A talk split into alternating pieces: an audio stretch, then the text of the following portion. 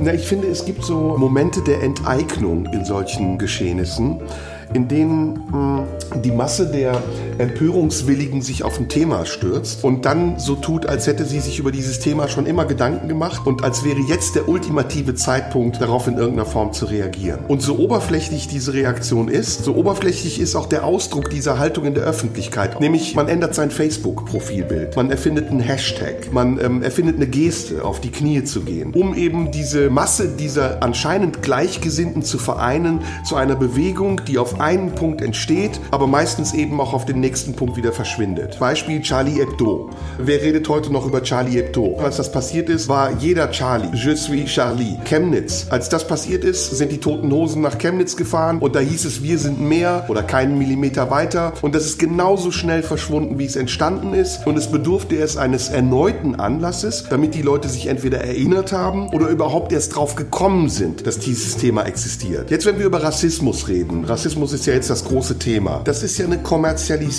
von sehr wichtigen Themen. Dass plötzlich jemand wie Oliver Pocher seine Sendung beginnt mit Schweigen, lässt mich ja erstmal skeptisch werden, weil ich denke, Oliver Pocher ist nicht die Ikone des Antifaschismus. Das ist auch bei Fußballvereinen übrigens so. Wenn dann plötzlich Fußballmannschaften Antirassismus entdecken und auf tausenden von Plakaten immer wieder die gleichen Parolen stehen, bis es so redundant und so überfällig wird, dass man irgendwann denkt, okay, kenne ich schon, habe ich schon gehört, ja, wir sind alle tolerant, wir sind alle nicht rassistisch und wir lieben uns alle. Quatsch. Die Leute gehen immer sehr eindimensionale Wege, weil sie auf eine Sache im Affekt reagieren. Sie sehen, es gibt ein Problem. In Amerika ist jemand gestorben, weil ein Polizist ihn umgebracht hat. Und darauf müssen wir jetzt reagieren. Dann adaptieren sie die Kampagne aus Amerika in Deutschland und machen noch nicht mal das, was sie tun müssten, nämlich herauszufinden, wo es in Deutschland ähnliche Probleme gibt, sondern sie kopieren das Problem einfach nur und tun so, als gäbe es das hier. Das ist zum Beispiel auch etwas, was mir auf den Sack geht. Dieses Teilzeitengagement, in dem Leute, weil sie prätentiös sein wollen, sich zu irgendetwas bekennen, dann mitlaufen in der Karawane, die gerade entdeckt hat, dass dieses Thema Hype ist, aber am nächsten Tag haben sie schon vergessen. Ich meine, frag doch mal die ganzen Initiativen im Osten, wo die Nazis auf den Straßen marodieren. Seit wie vielen Jahren die um ein Bewusstsein kämpfen